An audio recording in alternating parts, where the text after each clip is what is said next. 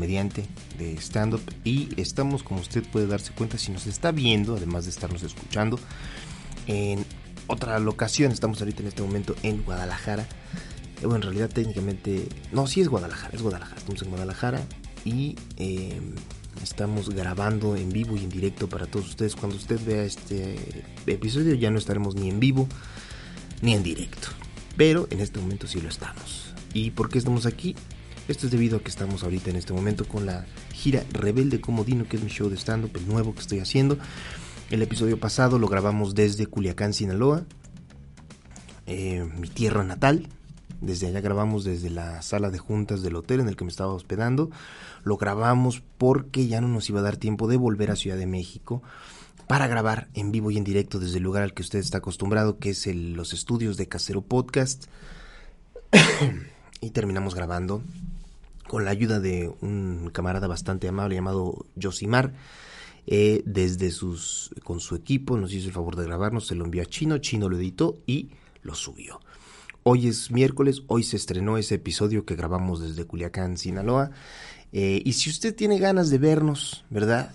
El nuevo show de stand-up comedy, vaya usted a facebook.com diagonal Vallarta Carlos para que encuentre todas las fechas de Rebelde Comodino, que es el nuevo show que tenemos. Para cuando esta emisión se estrene, el show más cercano que tendremos será el 29 de mayo, allá en San Luis Potosí, mi tierra natal, en la Cineteca Alameda.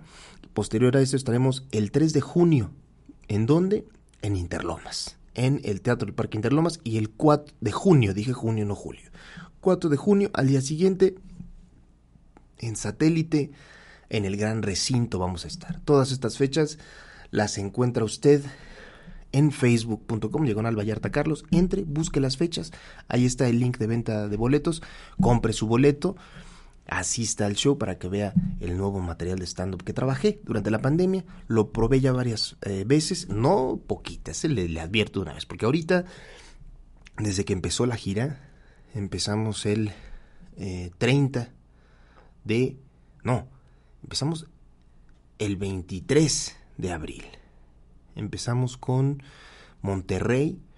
Fíjese usted, empezamos en dos fechas de Monterrey, 23 y 24. Luego estuvimos en Cancún con una fecha el 30 de abril. Primero de mayo en Playa del Carmen con dos fechotas, van cinco. Tuvimos dos fechas ese mismo día. Posterior a esto nos fuimos a Culiacán, que fueron cuatro fechas. Nueve veces Vamos nueve presentaciones con el show de Rebelde Comodino previo, sin contar las que ya hice en Ciudad de México, en el W139, que es un club de comedia pequeñín, para estar practicando y entregarle a usted la mejor versión, la versión más pulida del nuevo show. Las fechas han estado suaves. En Culiacán estuvieron bastante chingonas las cuatro, excepto una donde se subió, bueno, no se subió, estaba presente un borrachín ahí que anduvo chingando durante el show y lo sacamos a patadas. Entonces, si usted quiere ir a los shows en estado etílico, vaya como se le los huevos, pero no esté chingando la madre cuando estemos dando el show. Eh, estamos ahorita a escasos días de que inició eh, un conflicto bastante ojete en la franja de Gaza y en, en Israel, eh, entre obviamente la autoridad palestina y eh, el Estado de Israel una vez más estamos eh, experimentando un montón de erupciones de inconformidad social, eh, tanto en Israel como en Colombia, obviamente, que ya llevan desde el mes pasado, desde finales del mes pasado, con las protestas, la brutalidad policial que se ha hecho presente en Colombia es de una magnitud bastante culera. En México, ocurrió lo de la línea 12, el episodio que se estrenó hoy, hace unas cuantas horas en YouTube, fue el episodio que grabé en Culiacán al respecto de la línea 12, que fue una tragedia muy personal, al menos para mí, por la experiencia que tengo con el transporte, eh, el sistema colectivo de transporte allá en la Ciudad de México. Son temas, eh, obviamente no es lo único que está ocurriendo, están ocurriendo un chingo de cosas bastante ojetes. Todo el tiempo están ocurriendo eh, conflictos eh, en el mundo. ¿qué es lo que más me molesta o qué es, cuál es el punto en común que encuentra uno entre todos estos conflictos que se dan simultáneamente? Como que hay una erupción de un conflicto electoral, social, político, eh, económico, de la índole que usted quiera, y luego pareciera como que se coordinan con otros países y empiezan a salir más y más eh, problemas y diferentes em, efervescencias sociales en diferentes países al mismo tiempo, muchas veces por razones similares, otras veces por razones muy distintas, o al menos eso es lo que nos deja ver la narrativa que se crea alrededor de cada conflicto nuevo que nace y desaparece, nace y desaparece, pero todo el tiempo, desde hace un chingo de años, hay conflictos que nacen en una... es un conflicto largo, que lleva muchísimos años, y obviamente cada cierto tiempo hay erupciones de violencia y tan rápido como iniciaron, así de rápido se van, o eso parece ser lo que ocurre inicia un conflicto, inicia un problema, un descontento, hay represión policial, hay represión del Estado, política, y desaparece casi casi como por arte de magia. Pero ¿qué significa desaparecer realmente?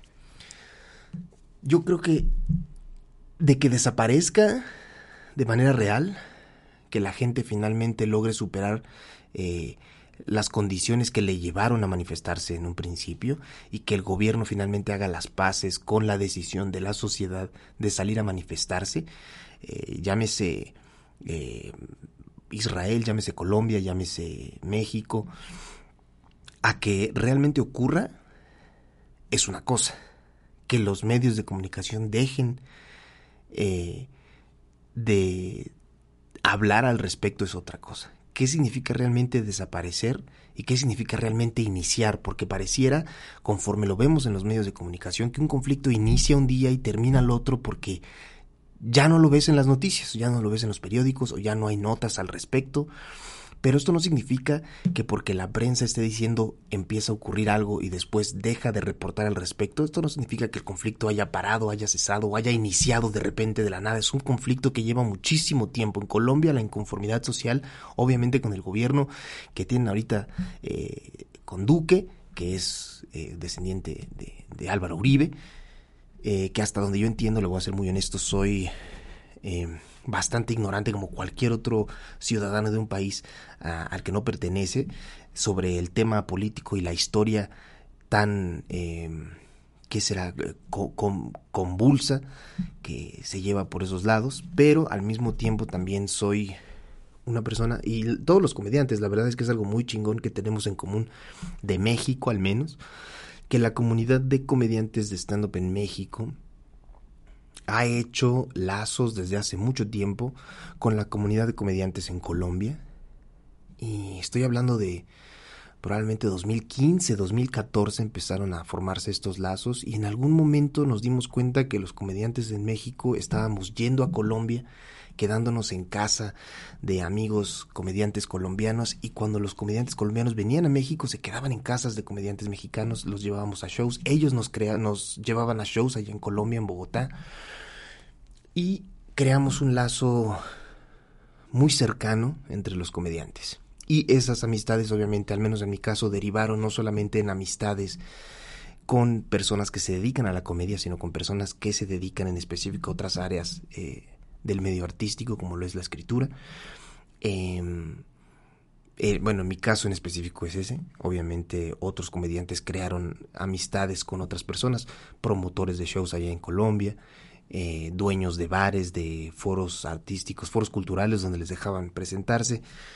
Eh, y empezó, si mal no recuerdo, a finales del año, del año del mes pasado, por la reforma tributaria que presentó Iván Duque. A grandes rasgos, lo que leí al respecto y lo que he logrado platicar un poco con algunos comediantes de allá de Colombia, porque también es muy, o sea, yo al menos me siento muy incómodo ahorita con todo el problema tan ojete que están viviendo, las represiones policiales, la fuerza pública presente en las calles, las marchas pacíficas que están llevando a cabo, y me siento incómodo a veces estar hablando con ellos y decirle, oye, explícame cuál es el pedo cuando estás metido en medio, pues prácticamente de una puta zona de guerra y yo diciéndole por WhatsApp, oye, explícame cómo está el pedo. Se me hace injusto y se me hace inconsciente de mi parte estar preguntando ahorita en este momento. Lo que he logrado informarme de lado, por aparte, ha sido justamente que se trata, o se trataba al menos, porque ya mutó en una cosa completamente distinta, inició como la reforma tributaria para que durante la pandemia el gobierno tuviera mayor entrada de dinero, mayor eh, dinero en el erario público, esto a través de un incremento a, al IVA de precios bas, de productos básicos. Le iba a costar más caro al ciudadano común en Colombia adquirir ciertos bienes de consumo. Salieron a manifestarse, el gobierno no se tentó el corazón dos veces para mandar a la fuerza pública, reprimir a la sociedad y entonces ya las protestas se volvieron en contra de la brutalidad policial. ¿Y qué hizo el gobierno? Más brutalidad policial, claro que sí.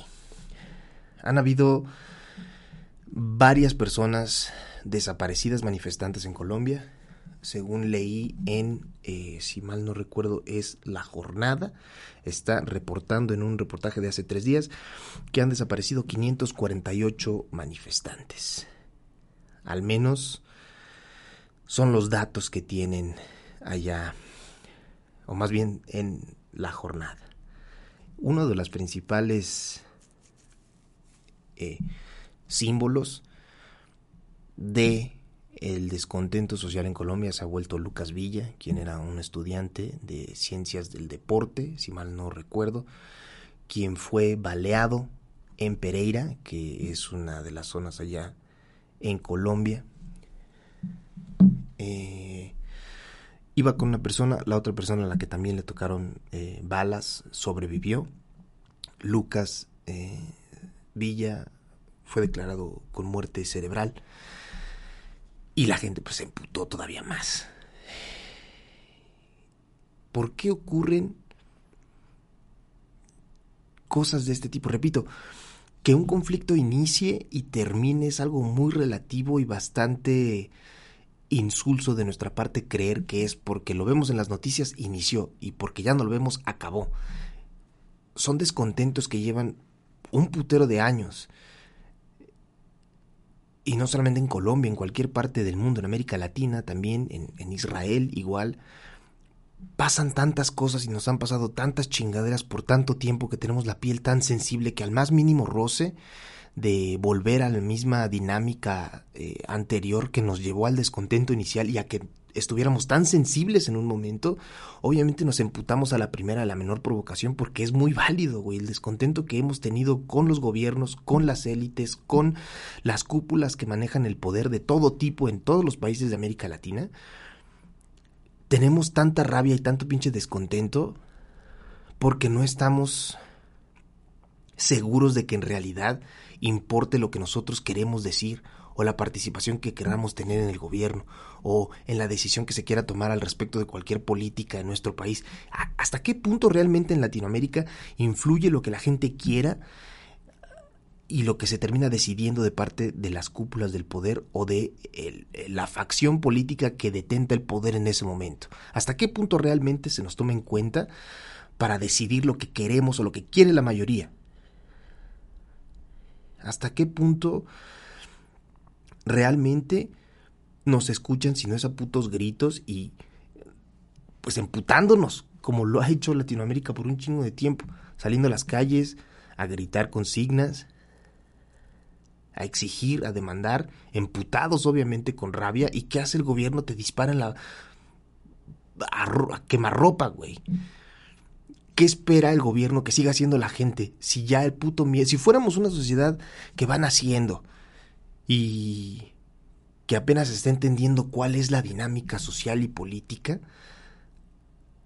el miedo funcionaría tal vez como primera y única instancia para que todos demos un paso atrás y nos volvamos a nuestras casas, pero llevamos putos 300, 200 años, América Latina, siendo víctimas del puto miedo del gobierno hacia la gente, que al Chile cuando pasan este tipo de cosas, lejos de asustarte más, te emputas más de lo que ya estabas emputado. Si hay miedo inicial cuando sales a las calles, claro.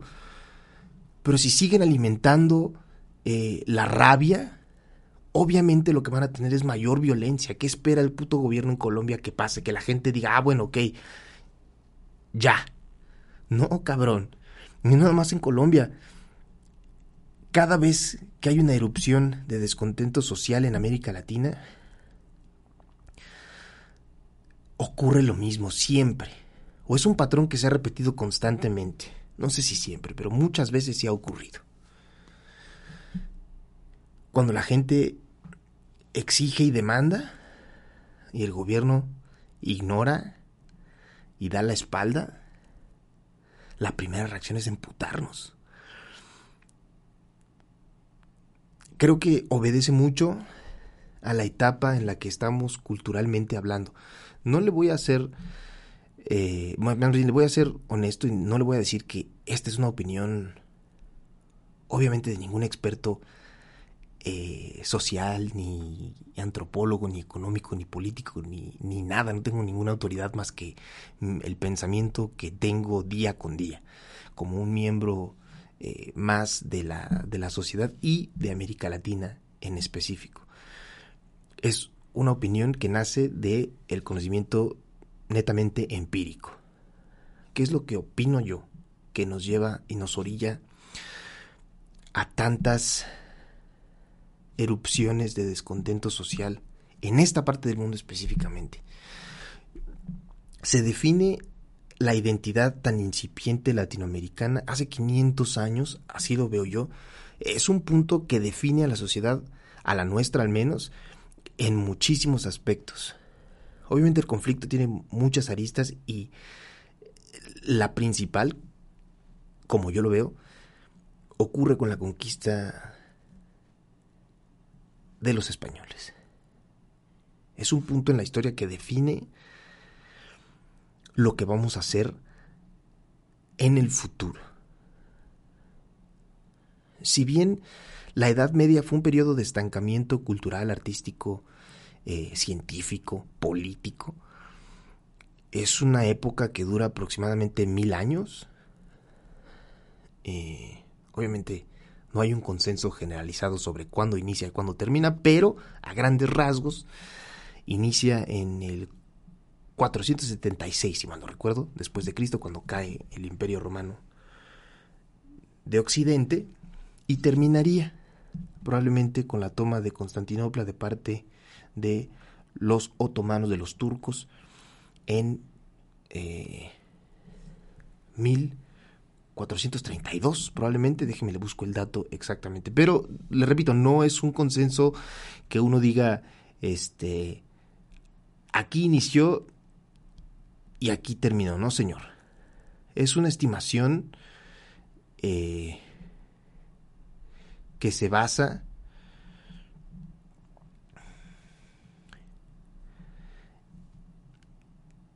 en necesidades históricas que inician y terminan con un pueblo demandando algo y después con otro pueblo llegando a otro lugar y demandando otra cosa. 1453 fue la caída de Constantinopla.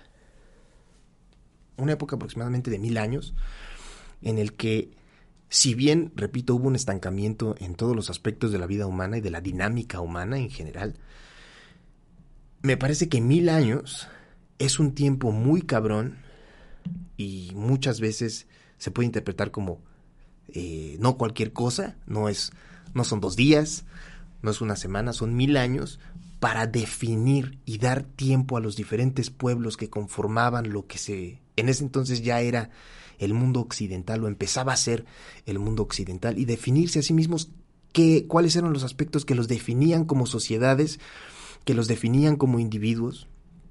Tuvieron mil años para pensar al respecto, para enseñarle a sus descendientes qué es lo que significaba ser un integrante de tal o cual pueblo en la Europa occidental, definidos en muchísimos aspectos por el cristianismo. Sí, se diga lo que se diga, bueno, malo, eh, justo o injusto, el cristianismo, si bien sirvió de algo, fue para definir la identidad europea occidental una vez terminada o una vez eh, caída, caído el imperio romano de Occidente, cuando cae Roma a manos de los, de los godos, eh, ya no es una catástrofe que vaya a destruir a la sociedad o al pueblo que se había erigido en ese entonces porque ya tenían un repuesto, una ideología de repuesto que iba a ser el cristianismo. De cierto modo se volvió la ideología de repuesto, la ideología secundaria que iban a tener en caso de que todo se fuera a la verga y el cristianismo les fue suficiente a estas personas para sobrevivir la caída del imperio eh, más importante y más grande que había existido en esa parte del mundo, que había definido a pues prácticamente todos los países de Europa occidental. Cae el imperio romano, tienes la identidad religiosa, tienes al Papa, la figura del Papa, que era un líder que, repito, justo o injusto, bueno o malo, era un líder. El humano seguía justamente por narrativas, por líderes, por figuras, por ideas que terminan siendo cohesionadas en una ideología en común que todo el mundo se va a sentir identificado y van a dar eh, en el clavo y van a intentar guiar a la gente hacia adelante y no hacia atrás. Si es un periodo de retroceso, bueno, estancamiento, tanto como retroceso no, pero sí estancamiento sería la Edad Media. Son mil años, repito, en lo que la gente tuvo tiempo para decidir hacia dónde querían ir, quiénes querían ser y quiénes eran en ese momento. Latinoamérica hace 500 años se encuentra con un puto torbellino que destruye todo lo que había aquí cuando era una cultura completamente distinta a la que tenían de ese lado. Y en las ganas europeas de estandarizarlo todo para que yo lo entienda, porque si entonces no es como yo lo digo, no puedo entenderlo y no quiero vivir en un mundo que no entienda, en esas en aras de estandarizarlo absolutamente todo destruyen a la gente que ya estaba viviendo aquí nos quitan identidad, nos quitan cultura, nos quitan un chingo de cosas que nos definían en ese entonces. Las mismas cosas que a ellos les habían salvado, caído el imperio romano, nos las quitan a nosotros. La narrativa, la narrativa, la ideología, las figuras a las que seguíamos, los líderes, nos quitan absolutamente todo y nos dicen, ahora lo que tienes que hacer es seguir esta ideología, seguir a este líder, porque los que tenías yo no los entiendo y si yo no los entiendo entonces no quiero que existan. Me vale verga si tú, que ya estabas acostumbrado a razonar de un modo, a pensar de un modo, a actuar de este modo, a seguir estos líderes y a dejarte guiar por estas ideas. Me vale verga a mí que ti, que tú no te encuentres en este nuevo mundo. ¿Cuál va a ser tu identidad en este nuevo mundo? Vas a tener que hacer una nueva completamente para poder caber en esto que yo quiero que tengas, porque si tú no lo tienes, yo no lo entiendo y no quiero un mundo que no entiendo. Y un chingo de gente es despojada de su puta realidad. Un chingo de gente se encuentra con una sociedad que ya no es la que conoció durante un putero de tiempo, que no conocieron sus padres, sus abuelos, sus bisabuelos. Y los que se adaptan sobreviven y los que no se adaptan, pues obviamente son eliminados del mapa. Eso ocurrió hace 500 años cuando los romanos destruyeron las culturas que existían en la península ibérica completamente, esto fue hace probablemente 1600, 1400 años. ¿Cuál es la diferencia entre el tiempo que llevan los europeos afincando su propia cultura y el tiempo que lleva Latinoamérica haciendo exactamente lo mismo? Ahora, el cambio no fue inmediato.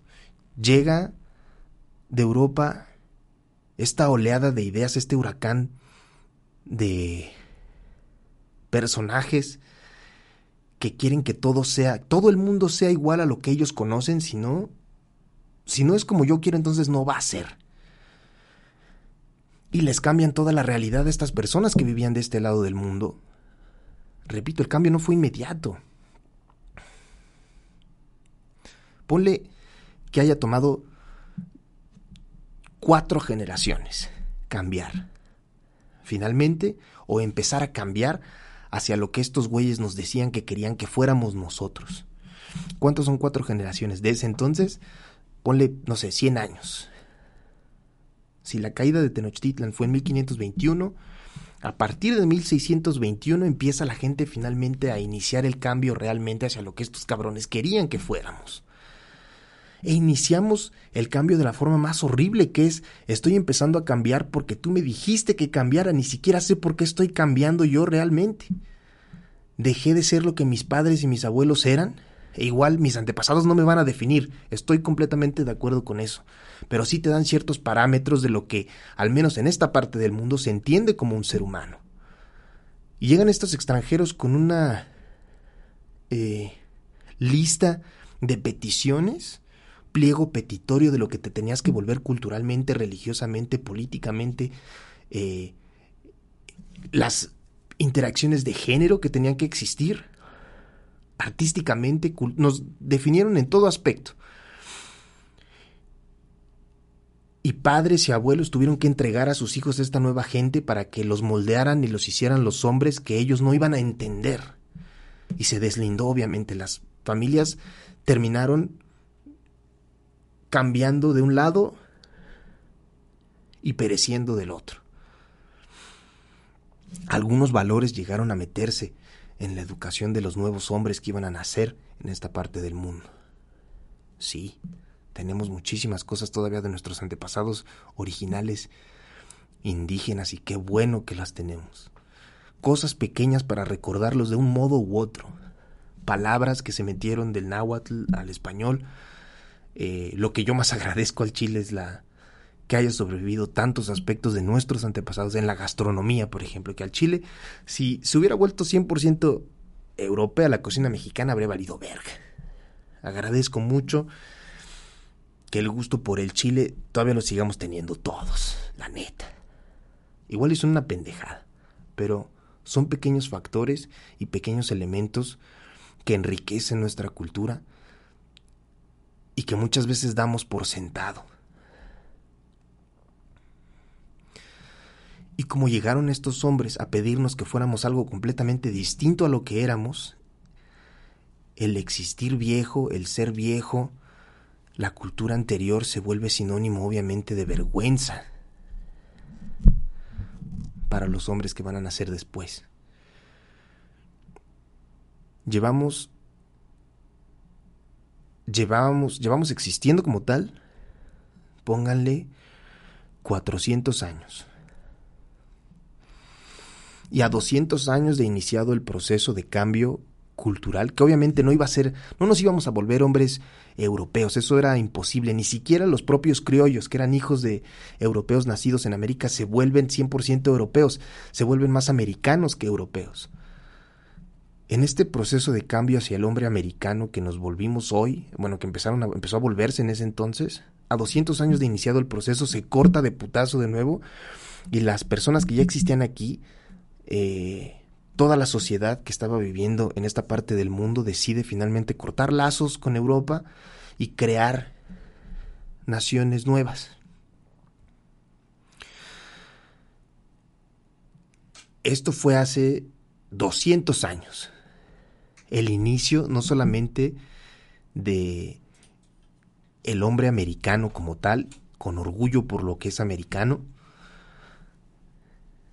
sino que nace de un hombre que estaba a la mitad de su transformación. Eh, ni siquiera la mitad, estaba muy en pañales. Latinoamérica, de cierto modo, inicia siendo, eh, inicia su evolución de un modo.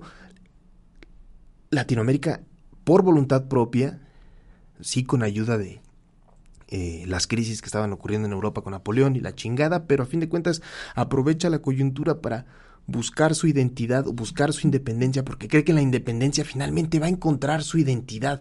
Todos los procesos de efervescencia social, eh, de guerra que hemos tenido en Latinoamérica, se pueden entender, creo yo, mucho desde la óptica de buscar la puta identidad propia.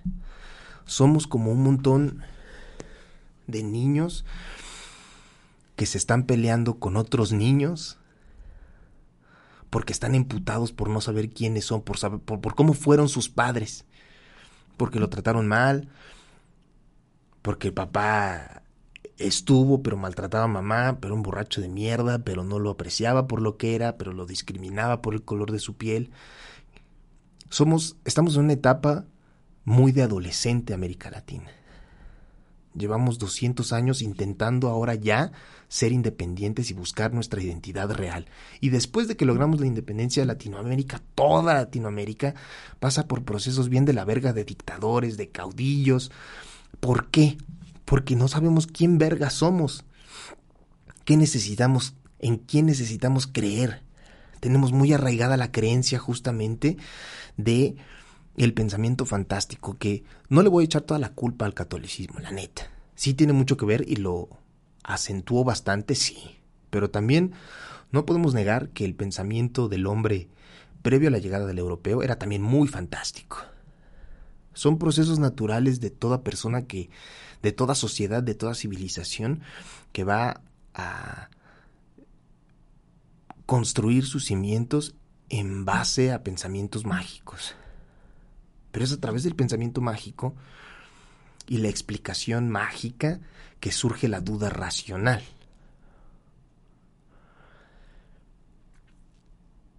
Eso ocurre con la fundación de la civilización, cuando la religión era parte de la política, eran una misma cosa. Se separa la política de la religión de cierto modo, ¿verdad? Entre muchas comillas, en México con Juárez durante la reforma, la separación de iglesia y Estado se separan de cierto modo o entender que la separación iglesia y Estado es lo mismo a decir que se separa el pensamiento religioso del pensamiento político. De cierto modo sí, pero de cierto modo no. No sé si tiene sentido lo que estoy diciendo, pero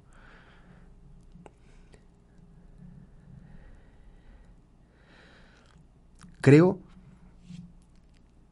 como lo dije ahorita, el pensamiento fantástico es necesario para que se dé una explicación fantástica y una vez que tengas la explicación fantástica, surja la duda racional y después se dé la explicación racional, que es lo que termina siendo la ciencia.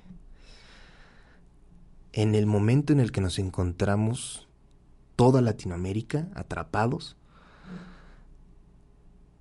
creo que todavía no llegamos a ese punto sí hay experimentos aislados y casos aislados de algunos países en los que se ha hecho finalmente eh, o se empieza a dar la duda racional. Pero ahorita en este momento apenas empieza a cimentarse con eh, la existencia de estos, llamémosles, eh, caciques ideológicos, Nayib Bukele en El Salvador, Obrador en México, eh, Maduro en Venezuela. Eh,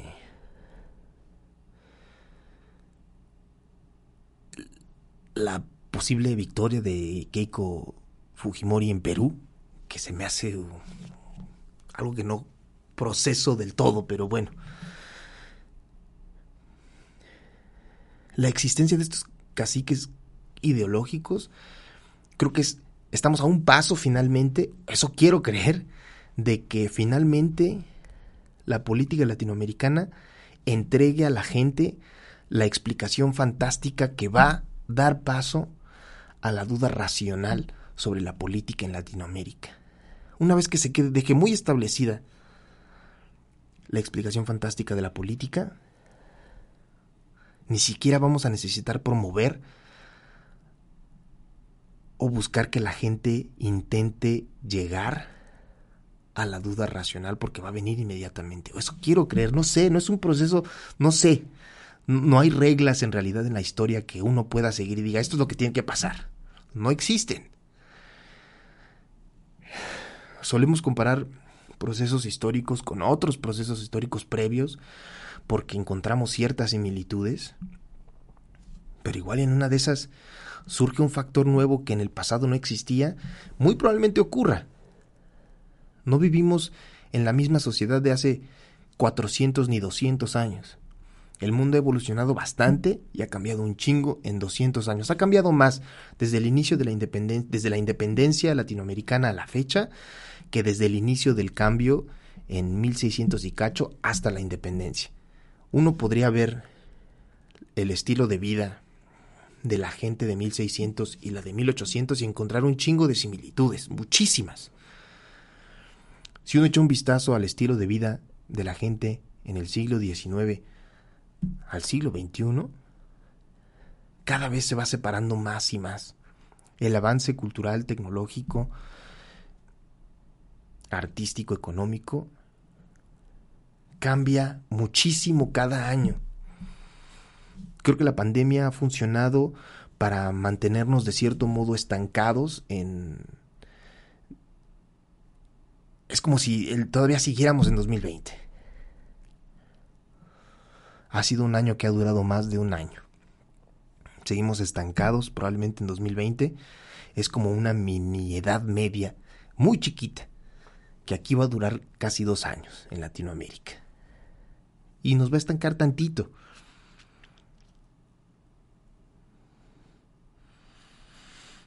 Pero una vez que la normalidad vuelva, de nuevo va a empezar la evolución a pasos agigantados.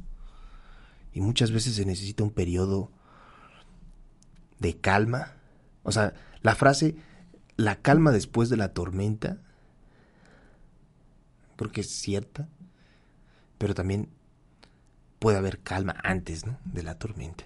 No sé, creo que vivimos en épocas muy, muy convulsas y creo que la respuesta a lo que ocurre y lo que va a ocurrir es una muy elusiva, no existe realmente, no la puedo, yo al menos no la puedo, no la encuentro en el horizonte.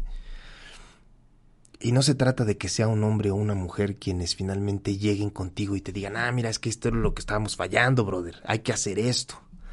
Porque quien ha utilizado esa técnica justamente son muchos de los caciques que hoy reinan en varios de los países latinoamericanos. Te dijeron, ah, mira, es que el pedo que teníamos era este, y si hacemos esto, ya todo va a funcionar. No hay una respuesta única a cuál es la solución no la hay, no creo que vaya a haberla nunca, pero sí puede haber una mayor óptica y ver el panorama con mayor claridad si nos damos a la tarea de estudiar, igual y no estudiar, no, no hablo, muchas veces la, palabra estudiar es memorizar, eh, ansiedad, frustración, no. Volvernos más sensibles al proceso histórico latinoamericano puede ayudarnos a ver el panorama con mayor claridad y decir, ¿cómo chingados fuimos a caer en esto que está ocurriendo? A veces pienso en Latinoamérica como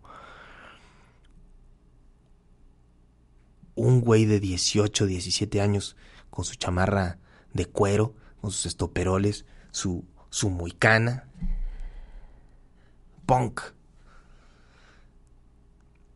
que está definiendo su identidad.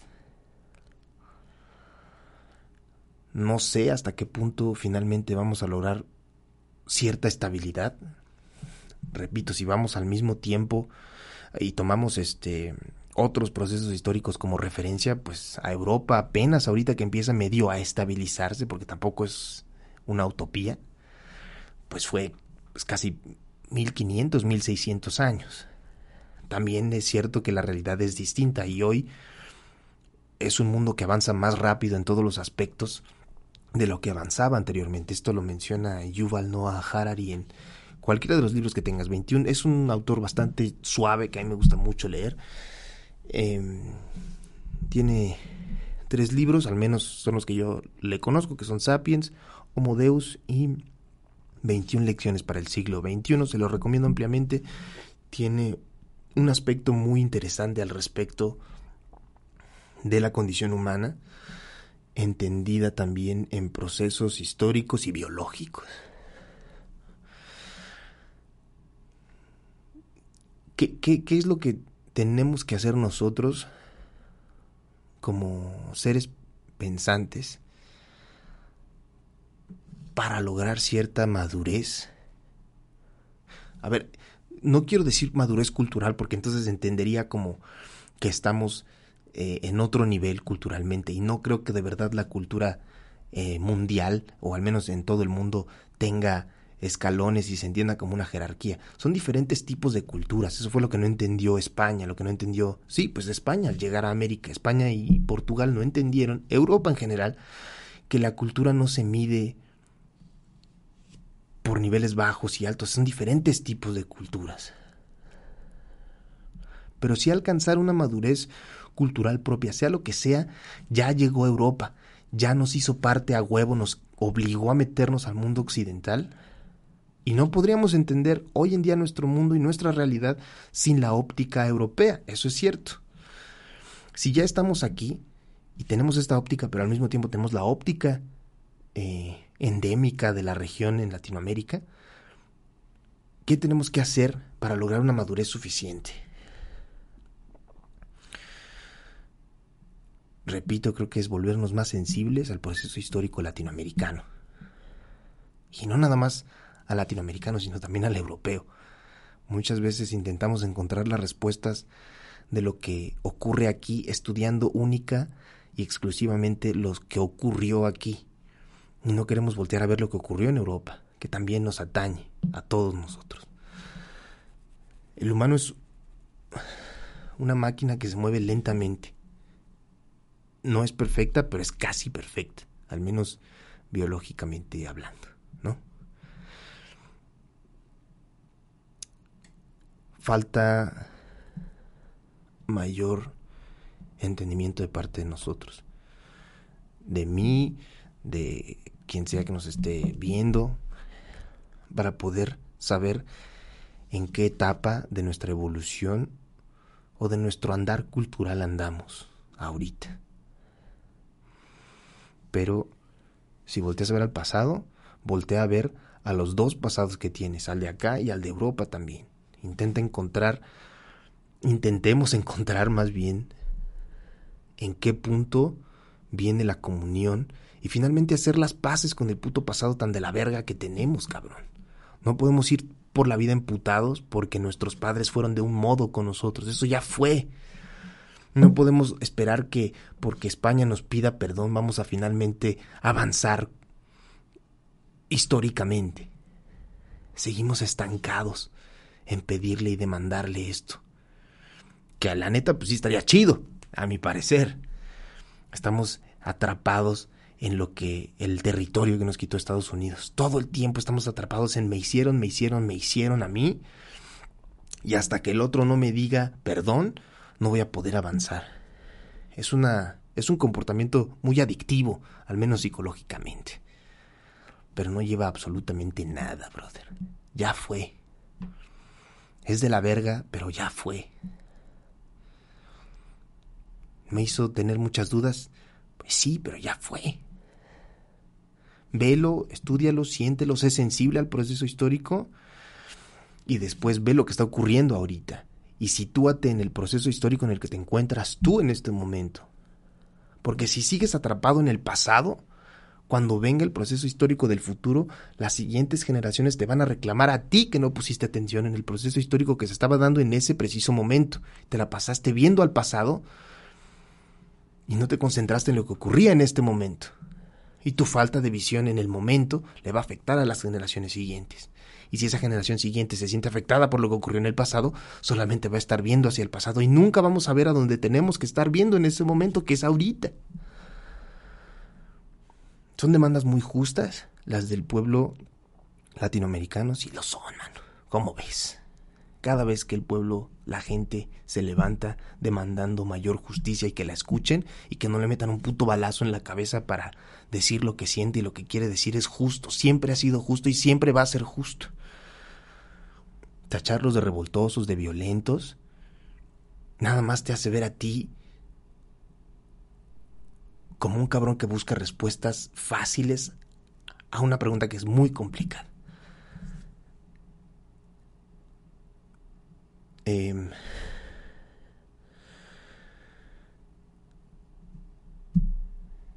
pues nada, creo que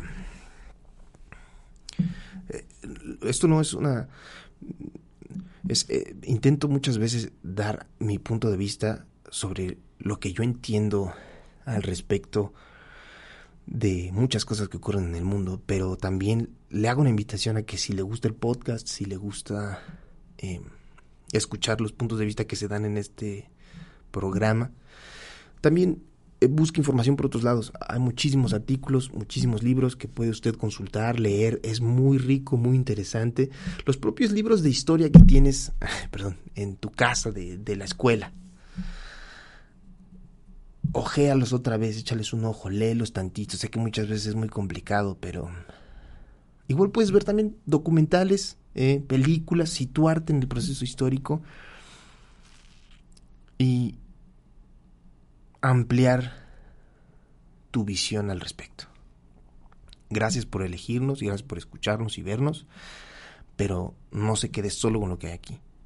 Vaya más allá, si le permite el tiempo y le permiten sus posibilidades. Y si no, pues nada, mire, yo voy a intentar hacerlo lo mejor que pueda y darles mi opinión, pero dejando siempre muy en claro que es el diagnóstico que yo hago al respecto de muchas situaciones. Entonces, eh, muchísimas gracias por acompañarnos. Esto fue Status Culo. Eh, le agradecemos a todos los que están suscritos a el contenido exclusivo del canal. Y eh, esperemos que ya el, el, próximo episodio estemos ya en Ciudad de México, grabando en vivo y en directo desde los estudios de Casero Podcast, que ya están acondicionados para sonar más vergas. Y estaremos, obviamente, con intentando entregarle a usted cuando podamos y si no puedo grabar desde casero porque estamos con la gira, será en algún estudio de otra de las bellas ciudades de nuestra República Mexicana. Y eh, le recuerdo otra vez, le hago la invitación, vaya a ver Rebelde Comodino, Stand Up Comedy. Los boletos están en facebook.com diagonal Vallarta Carlos, Vallarta con de burro. Eh, espero verlo en vivo. Muchas gracias.